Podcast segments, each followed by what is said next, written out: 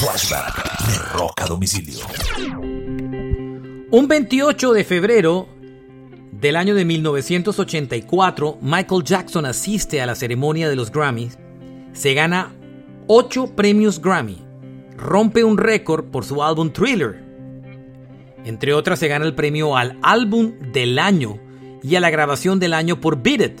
Michael Jackson asistió en uno de los momentos más complicados de su vida. La noche antes, filmando el comercial para Pepsi, había sido llevado de emergencia a un hospital luego que su cuero cabelludo fuera alcanzado por las llamas de la pirotecnia del comercial y creara quemaduras incluso de tercer grado en su cuero cabelludo. Este fue un flashback de rock a domicilio.